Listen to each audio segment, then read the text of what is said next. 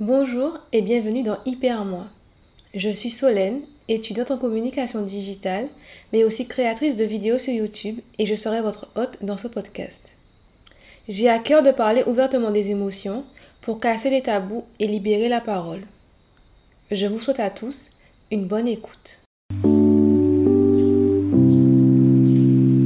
Salut et bienvenue dans un nouvel épisode. Aujourd'hui, nous sommes avec Taina qui va nous partager son expérience sur la gestion de sa vie professionnelle et sa vie d'étudiante et sa sensibilité. Bonjour et bienvenue Taina. Bonjour.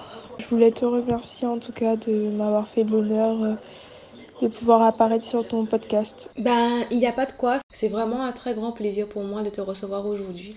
Déjà, euh, est-ce que tu peux nous parler un petit peu de toi, te présenter pour qu'on puisse te découvrir un petit peu?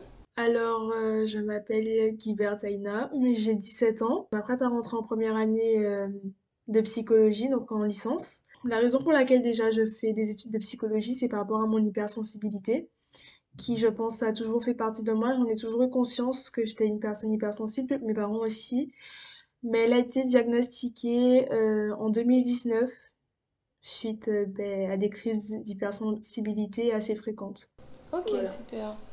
C'est bien, mais du coup, je découvre ton âge par la même occasion. Moi aussi, euh, avant de commencer mes études, enfin, quand je cherchais, j'ai voulu me diriger vers la psychologie. Bon, finalement, j'ai pas fait, mais c'est quelque chose qui m'intéresse beaucoup, donc euh, je comprends parfaitement. Du coup, j'aime beaucoup m'enseigner sur tout ce qui est psycho, surtout par rapport justement à l'hypersensibilité. Je trouve que ça fait beaucoup, ça fait sens en fait, et je trouve ça super intéressant. Oui, c'est super intéressant. Est-ce que pour toi, la vie active, le travail, c'est compatible avec euh, l'hypersensibilité Alors je pense que l'hypersensibilité ne doit pas être un frein, vu que ça fait partie de nous, ça ne doit pas être euh, un handicap.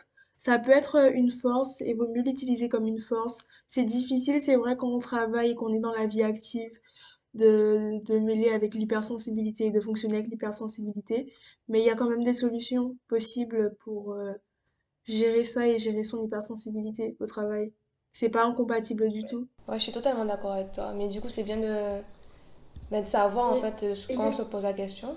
Il suffit de se connaître et avoir conscience euh, ben, de l'hypersensibilité. C'est important de se connaître avant tout, de connaître euh, ses limites pour pas les dépasser et pour ben, faire de ses faiblesses une force, hein, je pense.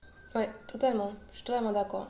Est-ce que pour toi, ben, du coup, être hypersensible et travailler, est-ce que ça rend la chose plus difficile? Est-ce que c'est plus difficile que pour quelqu'un qui n'est pas hypersensible, tu penses? Je pense que c'est beaucoup plus difficile, mais ça m'a permis de savoir ce que je veux faire ou pas. Je sais que travailler en entreprise, avoir beaucoup trop de pression sur mes épaules ou trop de responsabilités, par exemple, travailler en communauté avec euh, d'autres employés et euh, avoir un patron au-dessus de moi, c'est quelque chose que j'ai du mal à gérer au quotidien.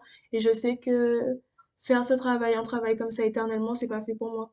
Parce que je suis beaucoup trop sensible et beaucoup trop, enfin, sensible aux réactions des autres, ou à la pression ou sensible aux ordres. La manière de, de s'exprimer et travailler avec des gens, c'est compliqué par rapport à ça. Tu m'as dit que tu avais déjà une expérience euh, en entreprise. Euh, du coup, c'était quoi? Alors, en fait, euh, mon père a une entreprise, mais on va se détacher un peu du personnage de mon père. Du coup, il m'a embauché et j'avais des tâches à réaliser.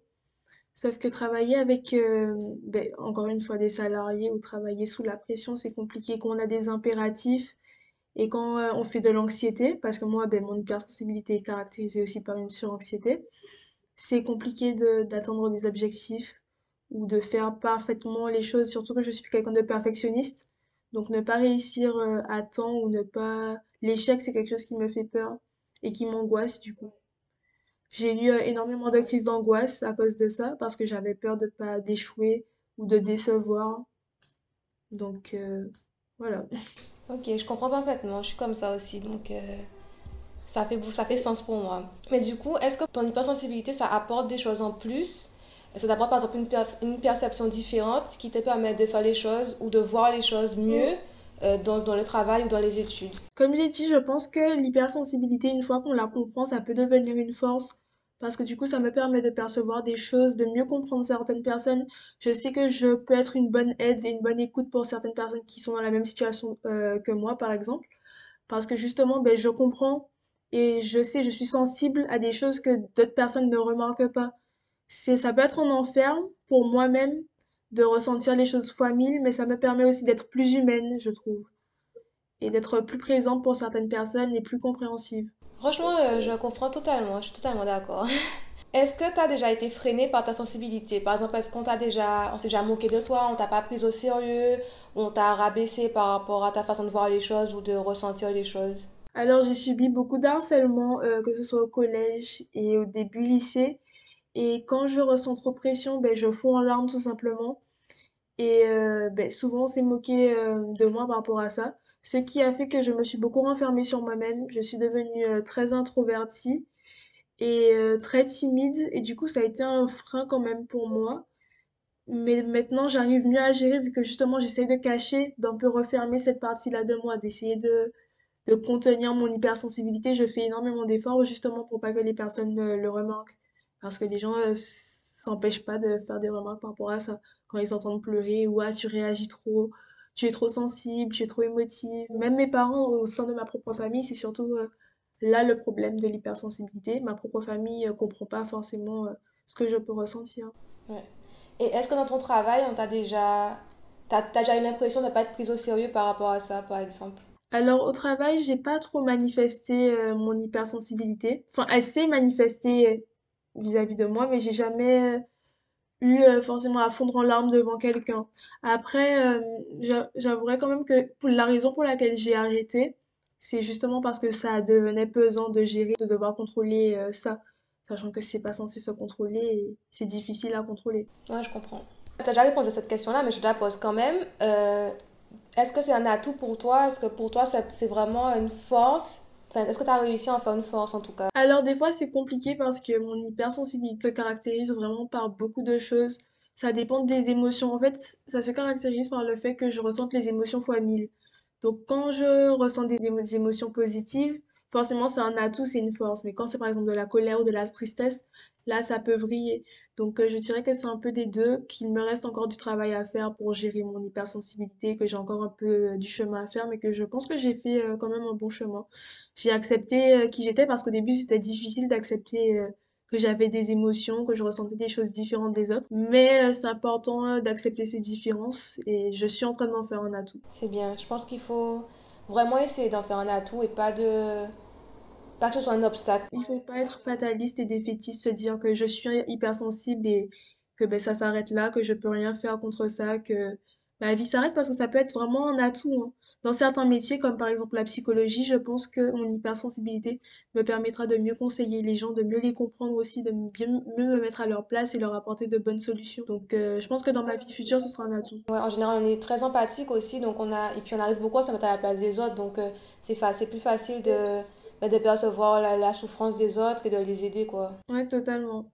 Je trouve que je suis beaucoup plus empathique que d'autres personnes de mon entourage parce que ben, justement ma sensibilité ben, fait que je ressens, je peux me mettre à la place d'autres personnes, je suis sensible à ce qu'ils ressentent. Donc euh, c'est un atout dans ce sens-là, dans les relations sociales, ça peut être un atout. Ouais, je pense aussi. Du coup, je me demandais comment toi tu vis les choses euh, et comment tu vois les choses pour ton, ben, pour tes études, pour euh, ta future vie professionnelle, comment tu envisages les choses et euh, comment pour le moment, enfin jusqu'à maintenant, comment tu as vécu euh, tout ça, tout ton parcours? Alors ça a été très difficile, j'ai eu beaucoup de traumatismes aussi, beaucoup, j'ai vécu des événements pas forcément faciles, donc ça n'a pas arrangé les choses. Mais comme j'ai dit, je suis contre le fait d'être défaitiste. Pour moi, il faut continuer d'être optimiste et continuer de positiver, c'est très important. Donc je pense que ça ira bien et que mais je vais réussir à en faire complètement une force et que ça va beaucoup me servir pour mes études et que mes études aussi vont beaucoup me servir. Donc je suis impatiente un peu de commencer vraiment de en profondeur parce que ça va énormément me permettre de me comprendre et de comprendre un peu le fonctionnement de mon cerveau et de mes sensations et de mes sentiments tout simplement. Ouais, c'est clair. Donc du coup, tu n'appréhendes pas du tout de commencer des études et de, de vivre toute Ben, seule? ben, il y a un peu l'anxiété parce que ben, je fais de l'agoraphobie, donc j'ai un peu peur de la foule. L'anxiété sociale, ça m'a beaucoup pénalisée, j'ai oublié de parler de ça. Euh, durant mon année, à cause de mon hypersensibilité et aussi euh, par rapport au fait que je sois EIP, c'est-à-dire euh, enfant intellectuellement précoce, donc j'ai eu beaucoup de difficultés par rapport à ça aussi. J'ai pas pu aller à l'école souvent, enfin j'ai eu un blocage par rapport au lycée parce que ça me causait beaucoup trop d'anxiété et je faisais des crises d'angoisse. Ça m'a développé des problèmes de respiration à cause de mes crises d'angoisse, les malaises, etc. Donc, euh, Mais là, j'appréhende un petit peu quand même. J'ai pas envie que les problèmes là se reproduisent. Bon, c'est cool. Et du coup, t'as... je me permets de poser la question. Comment tu as pu surmonter ben, les, les moments difficiles que tu as eu au lycée, avec tous les problèmes ne pouvant pas aller en cours Comment tu as pu surmonter ça? Est-ce que tu as fait...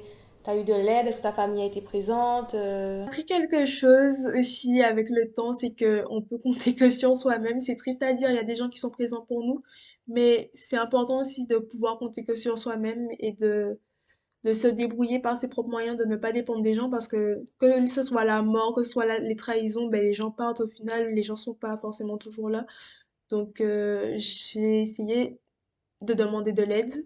J'ai pas eu l'aide nécessaire et j'ai pas eu forcément un bon accompagnement où il s'est fait très tard, donc du coup je me suis débrouillée par moi-même. J'ai commencé à me focaliser sur moi, à essayer d'arrêter d'être défaitiste et négative et de positiver au max pour essayer de m'en sortir et devenir une meilleure version de moi-même et pouvoir sortir de la tête de l'eau. Quand on a des échecs comme ça ou quand euh, des personnes ne croient pas en nous, je trouve que ça peut être une motivation justement de leur prouver qu'ils ont tort. Et c'est un peu euh, ce qui me motive. Je suis totalement d'accord avec toi. C'est exactement ce que je vis un peu euh, en ce moment. Le fait d'être un peu euh, toute seule dans ses projets, etc. On ne croit pas forcément en toi. Mais du coup, quand tu sais que tu es capable et que tu sais qu'au fond de toi, ben, tu as raison et tu sais ce que tu veux, du coup, ça te pousse à y aller, à te dire, ok, tu vas, tu vas te prouver à toi-même que tu peux, mais surtout à ceux qui n'ont pas cru en toi, qui t'ont pas accompagné, qui t'ont pas soutenu, que clairement, ben, tu l'as fait, quoi. Je suis très touchée par ton histoire parce que je me retrouve beaucoup et, euh, et ça fait, ça fait plaisir, on se sent, on se sent un peu moins seul. Voilà, c'est ainsi que s'achève la première partie de cet épisode. Rendez-vous la semaine prochaine pour avoir la suite. Merci d'avoir écouté cette première partie et moi je vous dis à bientôt. Bye bye